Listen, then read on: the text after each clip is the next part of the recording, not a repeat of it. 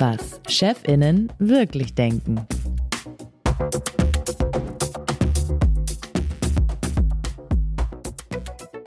Herzlich willkommen zum Podcast Was Chefs und Chefinnen wirklich denken. Ich sitze hier wie immer mit Moritz Müller-Wirth, dem stellvertretenden Chefredakteur der Zeit. Und mein Name ist Leonie Seifert. Ich bin stellvertretende Chefredakteurin von Zeit Online.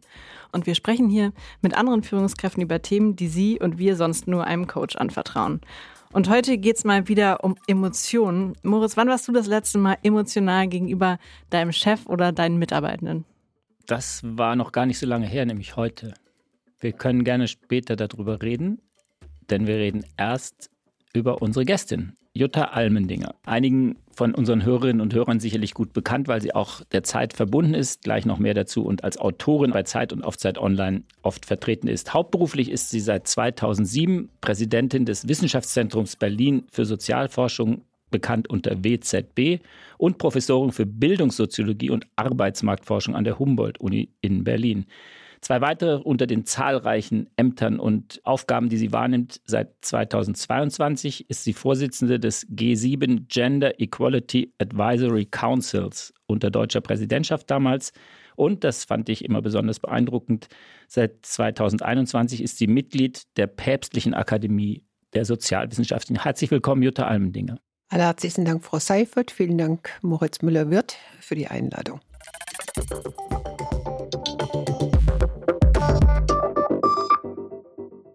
Jetzt kommt das, was ich eben schon angedeutet habe. Jutta Almendinger ist der Zeit verbunden. Sie ist Mitglied des Herausgeberrates der Zeit und Miterfinderin der großen Vermächtnisstudie von WZB, Infas und der Zeit.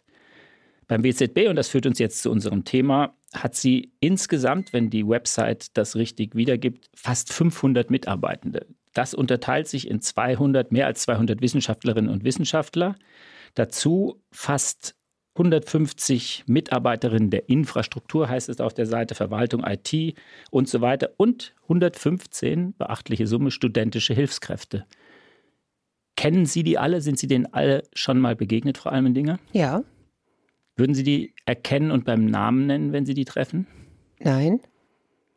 Wie geht so eine Begegnung mit einer studentischen Hilfskraft? Muss sie sich bei Ihnen vorstellen? Nicht alle, also wir sind sehr dezentral organisiert. Ich vertraue meinen leitenden Direktorinnen und Direktoren oder den Gruppenleiterinnen von kleineren Gruppen äh, sehr. Die sind alle absolut intrinsisch motiviert, machen das prima.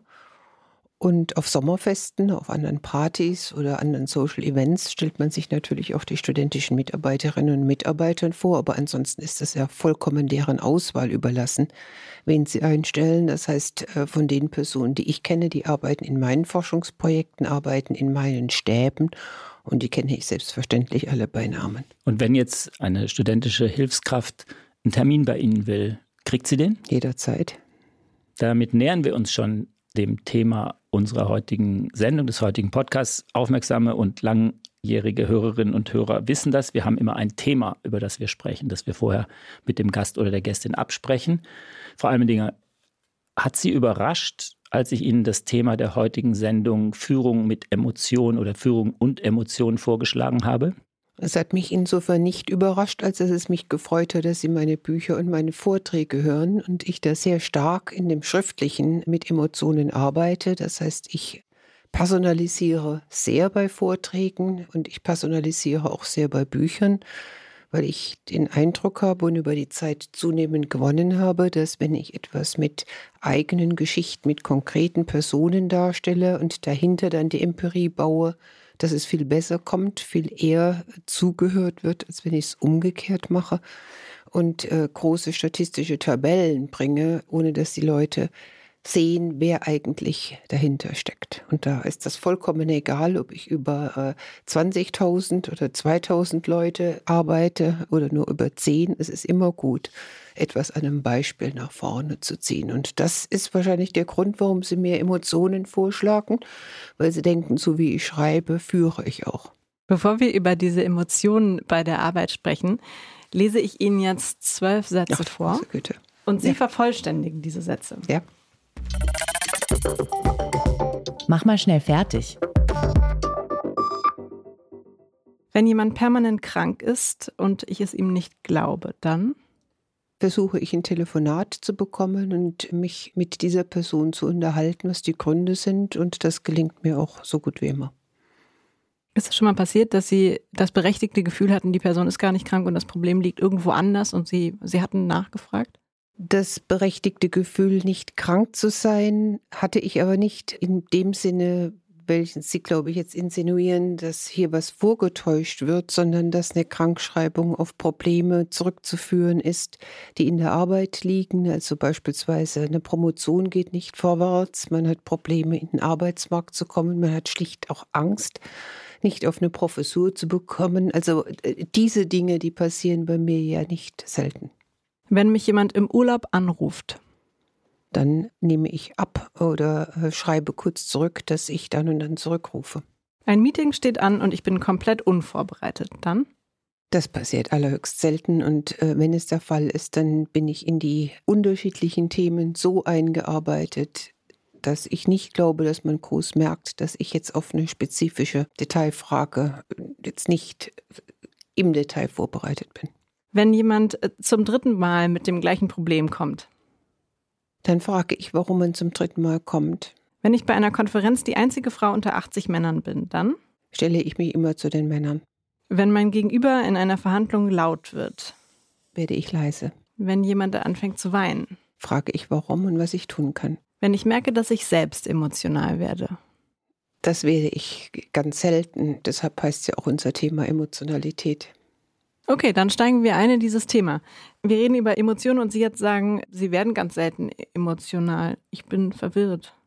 Das wurde uns vorgeschlagen, also es wurde mir von Herrn Müller-Wirth vorgeschlagen, dass wir über Emotionen reden, weil er sagte, ich würde emotional führen. Und ich dachte, wie ich vorhin schon erklärt habe, dass er hier eine Parallele von der Art und Weise, wie ich Vorträge halte oder wie ich Bücher schreibe, auf meinen Führungsstil schließt.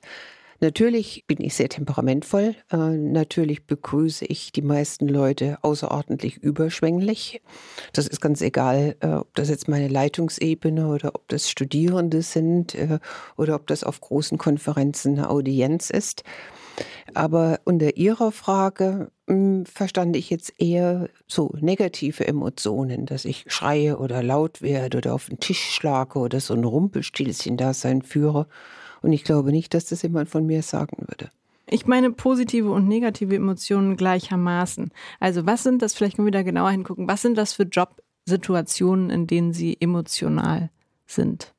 Wahrscheinlich würden die Leute zu mir sagen, dass wenn ich zu einer Beginn einer Klausur beispielsweise jede Person mit einem festen Handdruck und mit einer Umarmung umarme. Und wenn ich bei etwas, jetzt hatten wir neulich gerade die Familienministerin da und ich hatte neun junge Leute, die ihre Forschungsergebnisse darstellen. Wenn ich dann sage, das war ja richtig cool und wow, ich bin so richtig stolz auf euch, das sind wahrscheinlich pure Emotionen, zu denen ich auch stehe, die gehören zu mir. Und das ist äh, eine Frage von, ja, einfach, ja, Authentizität, wenn Sie so wollen. Aber ich würde nie im Leben jemand, äh, die jetzt in so einer Situation keinen Satz rausbekommt oder humpelt oder nicht, äh, also im Sinne des, des wissenschaftlichen Rüberbringens ihrer Ergebnisse, äh, anschreien. Das haben Sie von mir so noch nie gehört. Das klingt alles sehr kontrolliert. War das schon immer so? Oder wenn Sie zurückblicken, vielleicht auch, ähm, ich weiß nicht, wann Sie zum ersten Mal Menschen geführt haben, war das dann noch anders? Also ich habe ja einen Beruf im Gegensatz von vielen anderen, mit denen Sie wahrscheinlich reden, wo ich jetzt nicht so richtig sagen kann, jetzt bin ich im Job und jetzt bin ich nicht mehr im Job. Das wissenschaftliche Leben ist nicht unterscheidbar. Das wissenschaftliche Leben ist tagtäglich. Wenn ich eine Zeitung lese, dann kann ich genauso sagen, ich arbeite oder ich habe Freizeit. Insofern war auch die Anmoderation, was ich nur meinem Coach sagen würde, für mich vollkommen unzutreffend, weil ich nie in meinem Leben einen Coach hatte. Und äh, von daher würde ich auch jetzt nichts mit einem Coach besprechen, was ich mit Ihnen oder mit anderen nicht besprochen Und habe. Dann sind Sie die also, erste Gästin, die noch nie beim Coach war. Dann hatten Sie noch nie eine Wissenschaftlerin oder einen Wissenschaftler wahrscheinlich, weil das ist Stimmt für uns auch. überhaupt nicht das, was gang und gäbe ist. Ich brauche Coaches dann, wenn ich Abteilungen sehe oder verfahrene Forschungsprojekte, Aber das ist dann auch kein Coach, sondern das ist eher eine Moderatorin oder ein Moderator. Wir haben Ombudspersonen am WZB, die die Problemlagen erfassen und dann versuchen, Lösungen zu finden. Das ist das, was wir anbieten. Wir bieten natürlich auch Hilfen an für mentale und psychische Problemlagen. Das ist gar keine Frage. Die Wissenschaft ist ein hartes Geschäft. Äh, die meisten unserer Leute sind für eine kurze Zeit am BZB und gehen dann. Und äh, wir müssen eben die Besten gewinnen und das allerbeste Jobblazing machen. Insofern ist das ganze wissenschaftliche Arbeiten ziemlich anders als jenes von der Wirtschaft oder der Politik. Ich will trotzdem nochmal nachhaken mit meiner Frage zur Erfahrung. Lassen Sie mehr zu heute an Authentizität, an Emotionalität auch, weil Sie mittlerweile wissen, das fliegt Ihnen nicht um die Ohren. Sie sind so gesettelt in Ihrem Umfeld, da kann nichts schiefgehen. War das früher immer anders oder ist es nichts, was man lernt? Also ich habe das nicht gelernt. Ich habe nicht den Eindruck, dass ich, also ich bin mir gar nicht sicher, ob ich einen bestimmten Führungsstil habe. Damit fängt es ja schon mal an, dass ich mich über die Zeit verändert habe. Ob ich jetzt meinen Lehrstuhl, wenn ich jetzt den als allerersten Karriereschritt, was ich persönlich gar nicht täte, aber wenn ich das jetzt mal fasse, dann glaube ich, dass ich den Lehrstuhl an der LMU in München mit 20 oder 30 Leuten nicht großartig anders geführt habe als das Institut für Arbeitsmarkt und Berufsforschung. Der Unterschied lag darin, dass ich in München mir meine Leute selbst aussuchen konnte und am IAB in ein fertiges Institut kam. Also man musste mehr Härte zeigen, man musste radikalere sozusagen Schnitte machen, man musste mehr umorganisieren. Und von daher braucht man natürlich da auch viel mehr Mut, als wenn man einstellt und sich sein eigenes Land baut. Jetzt muss ich, glaube ich, mal erklären, warum ich den Vorschlag gemacht habe. Also wir sind, haben zwar nicht wissenschaftlich recherchiert, aber natürlich uns ein bisschen umgehört und außerdem, ich habe es vorhin schon angedeutet, bei der Vermächtnisstudie uns gegenseitig kennengelernt, nicht in Führungsrollen, aber in der Art, in Runden aufzutreten und Runden auch zu moderieren oder zu führen. Deshalb hatte ich dieses Thema vorgeschlagen. Und äh, Mitarbeitende, mit denen wir gesprochen haben, nicht alle, aber viele haben im Prinzip gesagt, dass sie eine Chefin sind, die sehr emotional sein kann, aber im Prinzip, wenn es um Entscheidungen oder Führung geht, mit ganz klarem Kopf und auch sehr unemotional dann entscheiden kann. Fühlen Sie sich da richtig wiedergegeben oder haben die Leute da einen falschen Eindruck? Das dachte ich gerade Frau Seifert genauso gesagt zu haben. Insofern finde ich das großartig, wenn meine Mitarbeiterinnen und Mitarbeiter das über mich sagen, was ich über mich auch denke. Das ist eine große. Äh Sie haben ja aber eben die Emotionalität als Führungsmethode so ein bisschen, wenn ich das nicht falsch, wenn ich nicht ganz falsch verstanden habe, auch so ein bisschen zurückgewiesen. Nun, ich habe ja immer gesagt, ich gehe auf die Leute, ich bin eine unglaublich neugierige Person. Ich gehe auf die Leute zu mit offenen Armen. Vielleicht habe ich vorhin auch schon dieses Bild gesagt. Ich gehe freundlich auf die Leute zu. Ich umarme Leute gerne. Ich lobe sie gerne. Und ich bin eine optimistische und fröhliche Person durch und durch. Und das ist das Emotionale. Ähm, ob man das jetzt als Führung bezeichnet, das weiß ich gar nicht. Aber es schafft natürlich zunächst mal Atmosphären, die jetzt nicht von Anfang an negativ belastet sind, selbst wenn man weiß, dass in dem Treffen es um Dinge geht, die wahrscheinlich nicht konsensual gelöst werden können. Und wenn das aber dann zur Rede kommt, dann denke ich unglaublich strategisch. Ich weiß bei den meisten Dingen ziemlich genau, was ich möchte und bin gleichermaßen in der Lage, wenn Einwände kommen, über die ich vorher nie nachgedacht habe, mich entsprechend zu reorientieren. Das würde ich schon so von mir sagen. Könnte man zusammenfassend sagen, dass diese Emotionalität, die Sie gerade nochmal sehr gut, finde ich, beschrieben haben, hilft bei der Durchsetzung strategischer Ziele? Ich glaube, ich wäre als Frau nie so oft als Erste in Führungspositionen gekommen, wenn ich nicht genau diese Mixtur hätte. Also auf der einen Seite auf Leute von mir aus zugehe, ohne zu warten, dass die auf mich zugehen. Das ist in Männerkreisen ganz selten der Fall, dass man dann die Leute so, also so ein Onboarding da macht. Insofern Vielleicht würde ich jetzt in der zweiten Antwort an Frau Seifert sagen, habe ich mir das auch zugelegt, weil ich ja über die Zeit erst in so reine Männerwelten da reinkam. Aber gleichzeitig muss man natürlich gerade als Frau, aber da würde ich glaube ich auch gar keinen Unterschied machen zwischen Frauen und Männern, führen, indem man äh, eine klare Vision hat, wo eine Institution, wo eine Abteilung hin soll. Und das kann ich natürlich nicht mit Umarmungen und mit Lächeln und mit purer Juhu, Juhu, wie toll sind wir denn alle machen. Eine Frage, die vielleicht noch diesen Punkt, nämlich die Frage, ob das äh, hilft, noch mal ein bisschen äh, fortsetzt oder ein bisschen eskaliert sogar. Haben Sie manchmal das Gefühl, dass diese Art von Emotionalität, die ja Ihrem Wesen zu eigen ist, die Sie ja nicht wie Sie gesagt haben, nicht lernen, gelernt haben, sich angeeignet haben, dass Sie die manchmal auch einsetzen? Dass Sie wissen, wie Sie wirken in solchen Situationen und es dann gerade bei Männern, Sie haben es selber gesagt, auch einen bestimmten Effekt hat und Sie das sozusagen in so einer Verhandlung, in so einer Runde auch bewusst einsetzen? Ich setze es bewusst ein und würde da nicht sagen, dass ich da große Unterschiede mache zwischen Männern und Frauen, weil ich ja schon teilweise sehr kontroverse Ansichten habe, Ansichten, wo man andockt, wo man nachfragt, aber doch sehr stark vermeiden möchte, dass unterschiedliche Ansichten über wissenschaftliche Ausrichtungen oder über politische Ausrichtungen sozusagen menschliche Züge annimmt. Also ich kann ja unterschiedlicher Meinung sein und auch heftige Streitereien ausführen, ohne dass ich eine andere Person, die mir gegenüber sitzt, ablehne. Und von daher ist das schon ein bewusster Zug, dass ich bei allem versuche, zunächst mal eine gemeinsame Basis herzustellen, auch denkend, dass wir dann zu einem viel, viel besseren und angenehmeren Gesprächsstil und sagen wir mal durch diese Emotionen auch eine rationalere Basis finden, miteinander reden zu können. Das mag jetzt für Sie sich sehr widersprüchlich anhören. Nein, gar nicht.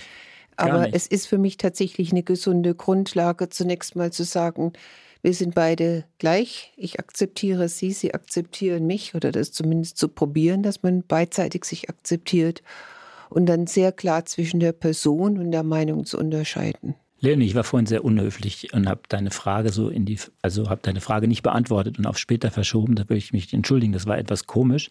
Ich war nur so neugierig auf diesen ersten Punkt, nämlich diese Frage, warum vorgeschlagen und warum angenommen das Thema. Jetzt fällt es mir leichter, auf diese Frage zu antworten, weil ich nämlich das, was Jutta Almdinger eben gesagt habe, genau auch bei mir merke mit der Emotionalität. Und das war tatsächlich noch gar nicht so lange her, dass ich nämlich merke, dass man Runden durch eine Zugewandtheit, durch das Verbreiten von positiven Emotionen durchaus steuern kann. Ich würde da auch noch einen Schritt weiter gehen als Sie.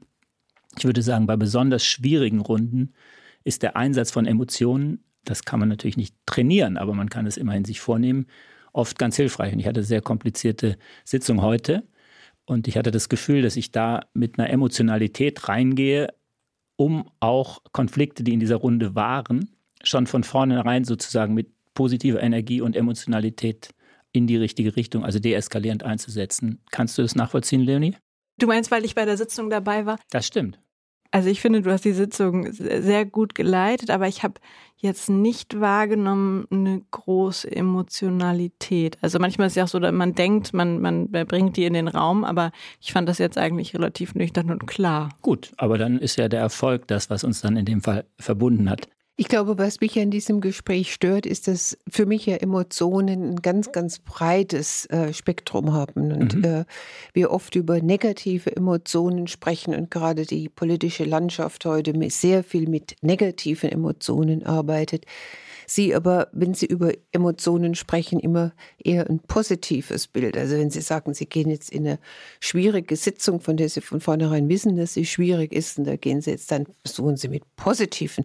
Das Wort positiv lassen Sie aber weg, sondern Sie gehen mit Emotionen rein. Positive Emotionen habe ich gesagt. Positive hab Energie.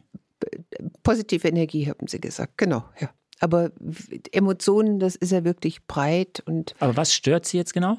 Hm, dass wir diese Begrifflichkeit sehr stark mhm. verengen. Mhm. Und wenn wir sagen Führen über Emotionen, dann finde ich es richtig, dass man den Wert von Führen über Emotionen auf positive Emotionen sehr sauber sozusagen führt und nicht Emotionen breit lässt, weil ich denke, dass wenn man aufstampft oder laut wird, dass das so gut wie nie zum Erfolg führt, sondern zu Reaktanzen und zu Sprachlosigkeit und ganz, ganz schwierig auch ist zu reparieren.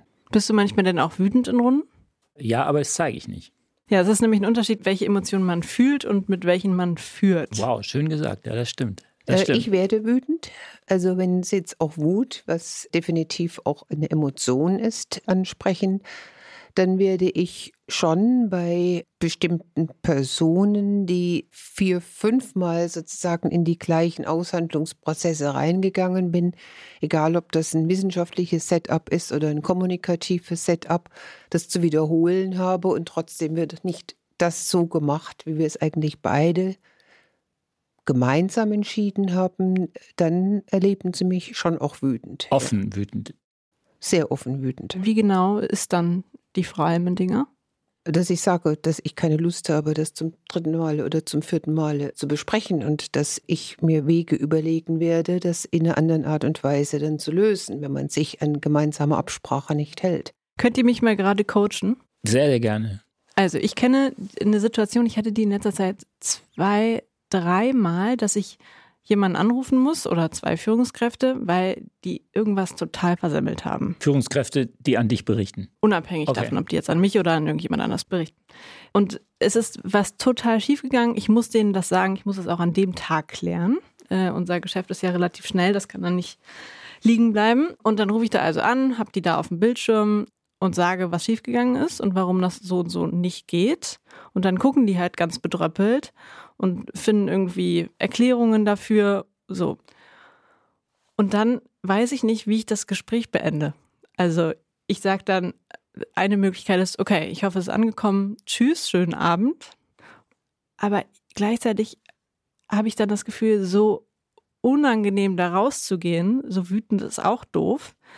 Und dann tut es mir fast schon leid, dass ich da jetzt so einen blöden Anruf noch um 18 Uhr gemacht habe. Und dann gucke ich in diese bedröppelten Gesichter und denke, ah, vielleicht muss ich denen jetzt noch sagen. Gar nicht so schlimm. Gar nicht so schlimm. Ich würde sagen, gar nicht so schlimm ist auf jeden Fall falsch, weil gar nicht so schlimm macht ja das, was du vorher hoffentlich also sinnvoll und natürlich in deinem Fall sinnvoll denen gesagt hast, weil was schief lief, das zieht ja alles wieder zurück. Wir hatten hier in dieser Runde mit in einer anderen Gästin schon mal die Situation, die das dann danach noch auf privatem Kanal äh, SMS ausgetauscht worden nach harten Entscheidungen, dass man sagt, man könne darüber beim Kaffee trinken dann nochmal reden, nachdem es zu harten Entscheidungen kommt. Das halte ich für komplett falsch. Ich glaube, da muss man durch. Lieber mit einer Wut dann eine Runde joggen gehen und fertig. Was würden Sie sagen? Weder noch. Ich würde dieses Gespräch so gut wie es geht positiv abbinden und würde sagen, also ich hoffe, dass verstanden wurde, warum ich um diese Uhrzeit noch anrufe und ob wir denn beidseitig davon ausgehen könnten, dass so etwas nicht nochmal vorkommt und wie wir dann vorgehen, wenn es nochmal vorkommt. Also ich würde nach dieser Entscheidung tatsächlich noch drei, vier Minuten weiter sprechen und wenn es soweit geht, zu sagen, naja, jetzt haben wir ja beide ein Glas Wein verdient oder so etwas. Okay, also ich bin, ich lasse es ganz, ich lasse es weder sage ich dann, wir reden darüber nochmal bei einem Kaffee, das mache ich nie, oder wir, wir führen dann so Nebengespräche. Aber ich lasse auch bei harten Entscheidungen die Leute nicht alleine mit dieser Entscheidung, sondern versuche dann immer wieder Bande herzubekommen. Das ist ganz egal, ob die äh, jetzt an dem Institut arbeiten oder an anderen Einrichtungen. Sie haben eben gesagt, ich würde gerne darauf nochmal zurückkommen, dass Sie manchmal auch, wenn Dinge schieflaufen oder wenn Sie das Gefühl haben, Zahlen werden nicht sensibel genug zusammengefasst, dass Sie dann auch richtig deutlich und wütend werden. Hat Ihnen das irgendwann schon mal leid getan oder haben Sie das Gefühl, dass das immer in der richtigen Dosierung war? Es ist für die Leute, die mir dann gegenüber sitzen in der Situation, in denen ich wütend werde, hochgradig prognostizierbar, dass ich wütend werde, äh, weil es in allen Situationen so ist, dass es nicht das erste Mal war. Ich bin bei dem ersten Mal, wo ich das durchspreche, tatsächlich ruhig und kann das auch, glaube ich, deutlich machen, an welchen Punkten das ist. Und ich akzeptiere auch, wenn man mir sagt, dass ich da falsch liege.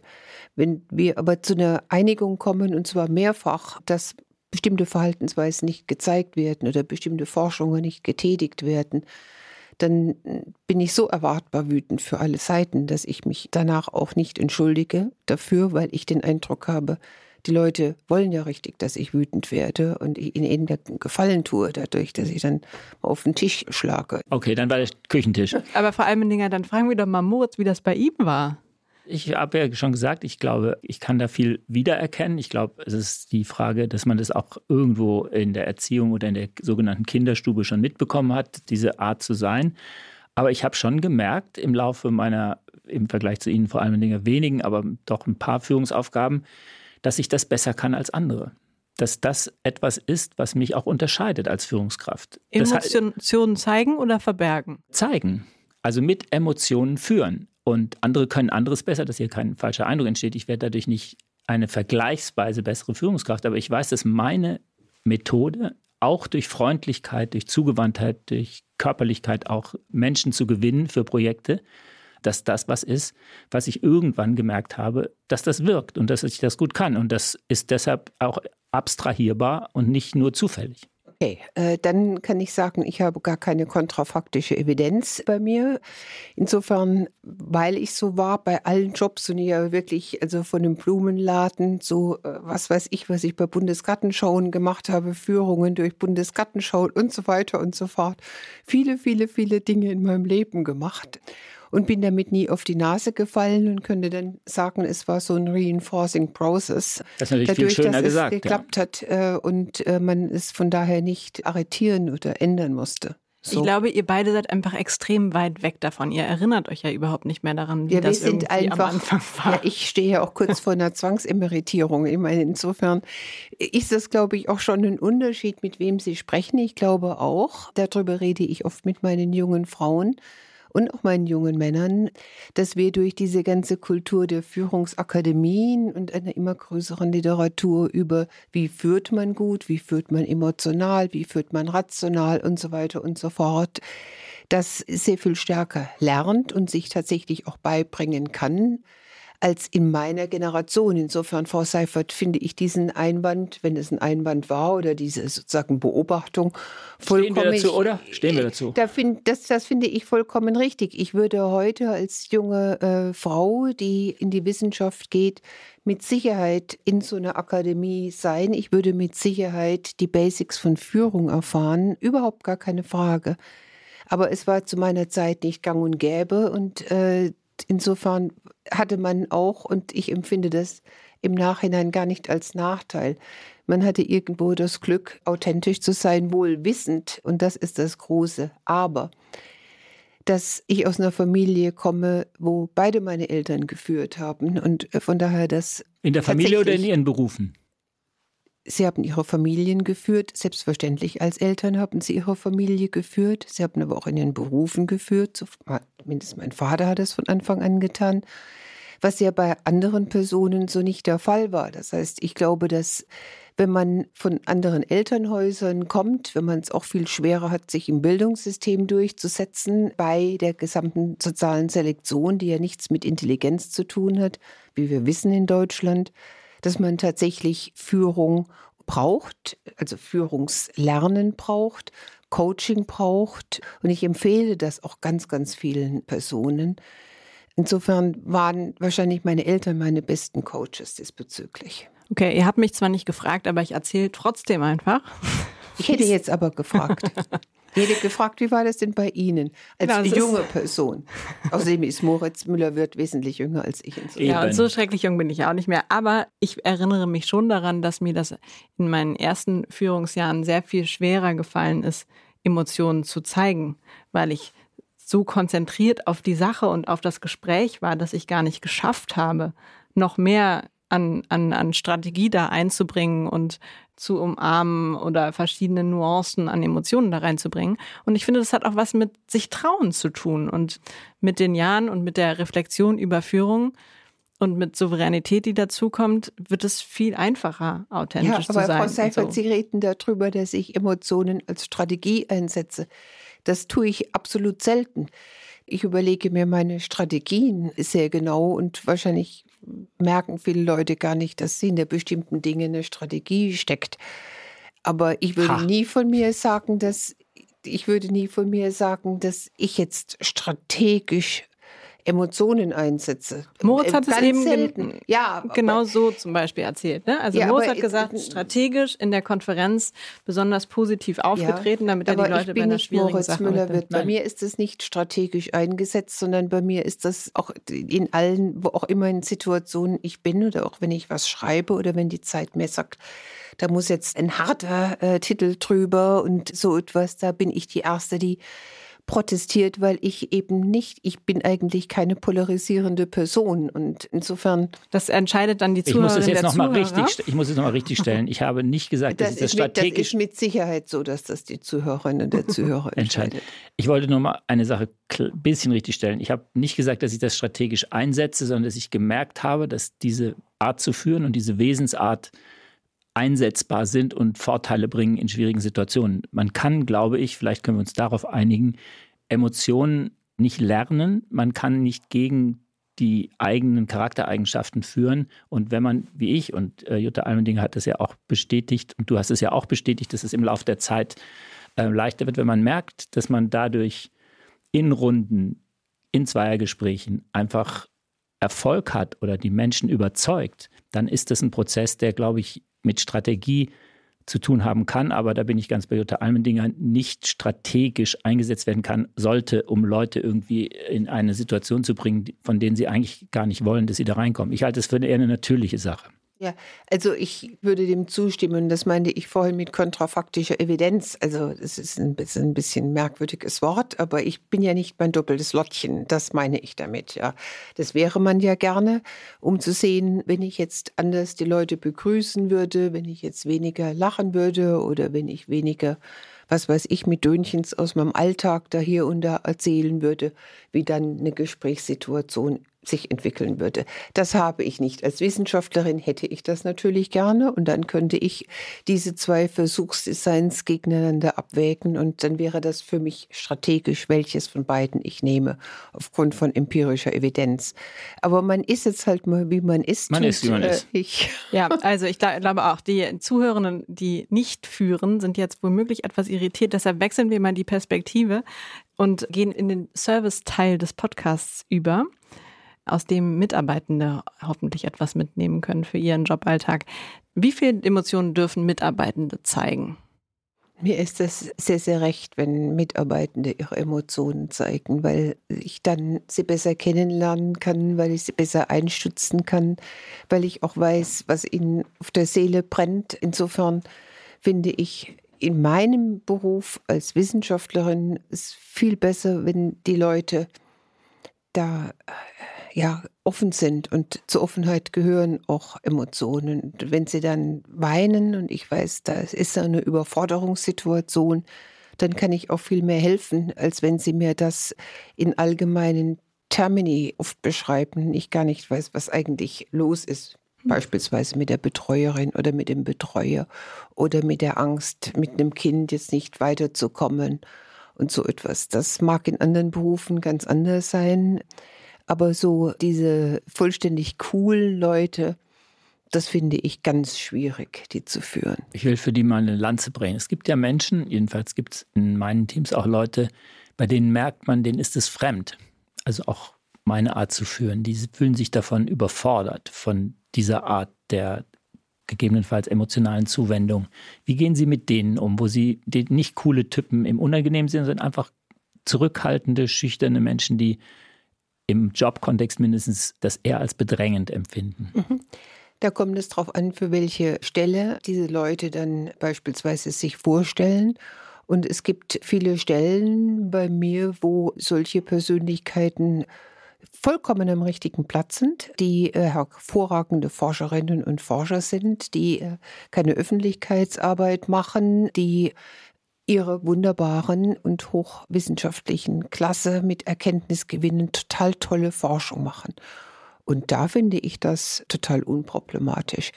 Aber wenn ich auf der anderen Seite Mitarbeiterinnen einstelle, wo ich weiß, die müssen nach draußen, die müssen mit in Wissenschaftspolitik machen, die müssen mit Leuten reden, die dann sich so darstellen, dann kann ich sie nicht einstellen so gut sie auch sind, weil diese Gabe des Aufeinanderzugehens schlichtweg eine Eingangsvoraussetzung ist. Was sollte ich als Mitarbeiterin tun, wenn mir im Gespräch mit meiner Vorgesetzten, mit meinem Vorgesetzten die Tränen kommen?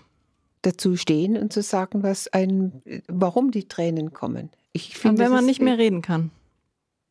Oh, dann äh, unterbreche ich meistens und äh, sage, wir sehen uns in ein paar Minuten wieder. Aber das tue ich dann als Vorgesetzte.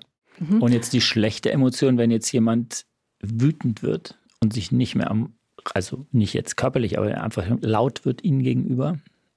Äh, Als Emotionalität, nicht, äh, nicht. Ja, das passiert ganz, ganz selten, ehrlicherweise, dass Personen dann tatsächlich schreien oder wirklich so unter der Gürtellinie dann argumentieren. In diesem Fall breche ich dann schon das Gespräch meinerseits ab, weil ich da gar nicht reingehen möchte.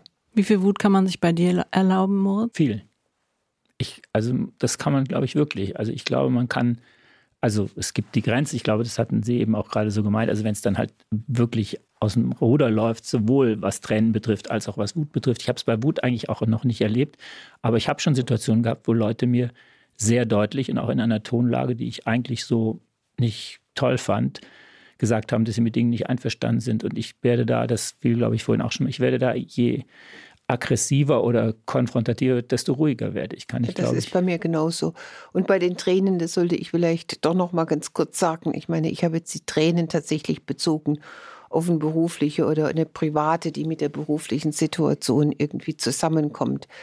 Es gibt natürlich auch Personen, denen ich gar nicht helfen kann, ja, wo eine Krankheit diagnostiziert wurde, wo ich dann sage, äh, jetzt äh, nehmen wir mal eine Auszeit und da passiert schon nichts und wir kriegen das schon irgendwie zusammen hin. Insofern muss man da ja auch immer sehr situativ äh, denken, bevor man so eine generelle Frage dann beantwortet. Was ist denn jetzt auf das Beispiel bezogen, dass Sie sagten, jemand, jemandem geht es privat gar nicht gut? Ab wann würden Sie einer Mitarbeiterin raten, auf Sie damit zuzukommen? Relativ zügig, weil dieses Private in dem Bereich, in dem ich arbeite, extrem große Auswirkungen hat darauf, ob man eine Qualifikationsarbeit fertig bekommt, ob man sich konzentrieren kann, ob man lernen kann. Und von daher bin ich wirklich dankbar, wenn das Private, welches sowieso nicht zu trennen ist, das sagte ich vorhin schon von dem Beruflichen, auf den Tisch gelegt wird und mir gesagt wird, ich habe einfach ein krankes Kind zu Hause oder in Corona-Zeiten ich weiß einfach überhaupt nicht mehr, wie ich das stemmen soll und wir dann zumindest helfen können, ohne sozusagen zu sehen, dass es der Person Drecke geht. Weil das ist natürlich für mich immer schwierig zu sehen, eine Person leidet. Dann frage ich, ist alles in Ordnung? Dann bekomme ich oft gesagt, es ist alles in Ordnung, aber ich glaube keine Sekunde, dass alles in Ordnung ist. Dann bin ich darauf angewiesen, als Arbeitgeberin, dass die Personen zu mir kommen und dafür bin ich wirklich genuin dankbar. Und wie stelle ich das dann an? Die meisten, also Sie haben ja auch eine Assistentin, über die wahrscheinlich der Termin dann gemacht wird. Wie melde ich mich dann bei der Assistentin? Was sage ich der, worum es geht, worüber ich jetzt mit Frau Almendinger sprechen möchte? Auch meine Assistentin ist die beste Assistentin der Welt, die, wenn die Person, natürlich fragt sie, um was geht es, was kann ich jetzt vor allem Dinge sagen. Und wenn dann die Person sagt, darüber möchte ich jetzt nicht sprechen, ist das vollkommen in Ordnung. Und dann kriegt man auch einen Termin. Dann bekomme ich gesagt, Gesprächsgrund wurde nicht äh, angegeben. Ich habe jetzt noch mal eine Frage, bei der ich nicht so ganz sicher war, ob ich mich das trauen kann. Frau Almending hat es ja vorhin auch gesagt, haben Frauen als Chefinnen es mit dem Artikulieren oder Verbergen von Gefühlen schwieriger als Männer, Leonie? Mich treibt da ehrlicherweise eine ganz andere Sache um. Und zwar erlebe ich das in einem ähm, männerdominierten Umfeld, dass Männer die Emotionalität von mir oder von Frauen, mit denen ich mich austausche, benennen, bewerten, beurteilen, nachfragen, genau thematisieren. Und das finde ich total übergriffig und nervtötend. Dann kriegt man ja schnell irgendwas attestiert. Ich weiß nicht, was Sie da so erlebt haben, aber entweder, ja genau, ist man zu emotional oder man ist eisig oder man ist so oder so. Und es gab Zeiten, da habe ich mir mal darüber Gedanken gemacht und das finde ich so müßig, dass ich da gar nicht drauf eingehe. Frau Almendinger? Ja, als wesentlich ältere Person kann ich das natürlich mehr als unterstreichen, weil ich glaube, dass ich solche Situationen noch öfters mitgemacht Stimmt. habe. Das hat sich ja über die Zeit ein bisschen gegeben. Aber ich wurde früher oft als absolut flippig und übertemperamentvoll und um Gottes Willen, jetzt rauscht sie da wieder und fegt da durch. Also diese ganzen Attribute, die wurden bei mir gesehen und ich dachte immer, ich meine, die anderen laufen doch genauso rum, äh, ohne dass das überhaupt thematisiert wird. Also es waren stereotypisierende Zuschreibungen, die für die einen Teil der Bevölkerung verwendet, aber für den anderen Teil überhaupt nicht verwendet werden, obwohl die Verhaltensweisen sehr ähnlich waren. Ich finde am lächerlichsten eigentlich, wenn es um den Ton geht. Nie würde irgendein Mann sagen, dieser, diese Führungskraft hat in dieser Runde, diese männliche Führungskraft hat sich im Ton vergriffen oder der Ton war so oder so. Das ist auch was, was wir äh, aber es, es verändert erleben. sich schon. Also ich mache das ja auch jetzt schon ein paar Jahre und ich würde sagen, diese Diagnose, die du gerade stellst, niemals würden Männer über Männer und ihre Gefühle oder ihre Tonlage reden. Das habe ich auch absolut so erlebt. Es hat sich aber schon geändert. Ich glaube, die Diagnosen stimmen. Es ist immer noch nicht eine totale Gleichheit da, aber gerade diese Emotionalität und wie Leute sind. Also bei uns ist es ganz oft so, dass, also ich habe das auch schon Feedback bekommen, für ging es dir schlecht in der Runde oder du warst ja heute, hast eine kurze äh, Lunte gehabt und so. Das ist ein Feedback, was ich in den letzten Jahren, also das ist noch nicht so lange her, aber das ist schon was, was auch Männer zu hören bekommen und ich es auch Männern als Feedback gebe, wenn ich sage, du hast einfach, das war zu laut, du hast zu lang geredet, du hast eine schlechte Ausstrahlung gehabt oder eine gute. Es wird durchaus thematisiert inzwischen. Ich rede häufig mit meinen Kollegen aus der Chefredaktion von Zeit Online darüber mit den Männern und die haben das alles noch nicht erlebt und wenn die hören, was ich so äh, an Feedback bekomme, sind die höchst irritiert darüber. Interessant. Ja, also ich finde auch nicht, dass, also ich bin ja jetzt ganz, ganz unterschiedlichen. Ich meine, alleine das, was Sie anmoderiert haben, ist natürlich, wie man sich vorstellen kann, ein päpstliches Umfeld ein vollkommen anderes als jetzt äh, im Aufsichtsrat von der Stadtreinigung, wo ich gestern war und so einen Einstellungstest einmal wieder gemacht habe als Müllwerkerin. Da ist natürlich die Spanne der jeweiligen Umgebungen, in denen ich bin, riesig, aber eines verbindet schon. Und das ist das, dass Männer viel eher unterbrechen, dass sie viel eher auch sich selbst ermächtigen zu sprechen und Frauen nach wie vor sich ordentlich melden, ganz egal in welchen Settings ich bin. Das stimmt, das ist auf jeden Fall eine Beobachtung, die muss man auch als Mann quasi objektiv beobachten. Das ist gut, dass das ein Mann sagt. Ja, ich glaube, es ist einfach, es ist einfach noch so und es gereicht uns als Männern nicht zur Ehre. Ich glaube nur, dass sich das im guten wie im weniger guten Sinne angleicht. In fünf oder zehn Jahren würden wir so ein Gespräch nicht mehr führen und das ist gut. Ich war ja sowieso noch nie eine Person, die äh, so einen Ansatz hatte, dass Frauen grundsätzlich anders führen als Männer. Ich glaube, das ist ein reiner Selektionseffekt, dass Frauen, die in einer bestimmten Weise führen, eher in Führungspositionen gelassen werden als Männer. Wenn wir mehr Frauen in Führungspositionen haben, äh, ist die Varianz zwischen Frauen in Führungsstilen genauso groß wie die Varianz bei Männern in Führungsstilen. Es, es ist ein Transformationsprozess und insofern würde ich im Guten jetzt sagen, ja, toi, toi, toi, sind wir in fünf bis zehn Jahren da. Und Alle Berechnungen sagen, äh, dass das wesentlich länger dauert. Ich würde auch ein Fragezeichen dahinter machen. Aber es ist ein sehr weites Feld. Vielleicht brauchen wir dafür auch eher mal eine Sonderfolge. Und jetzt würde ich sagen, ganz herzlichen Dank. Das war eine neue Folge von unserem Podcast, was Chefinnen wirklich denken. Vielen Dank, Jutta Almendinger, fürs Kommen. Ich danke für die Einladung. Wenn Sie, liebe Zuhörerinnen und Zuhörer, ein Thema haben, das Sie uns vorschlagen sollen oder einen Chef, eine Chefin, die wir hier dringend ins Studio einladen sollten, dann schreiben Sie uns an chefinnen.zeit.de. Tschüss. Tschüss, tschüss. Auf Wiedersehen. Was Chefinnen wirklich denken, ist ein Podcast von Zeit und Zeit Online, produziert von Pool Artists.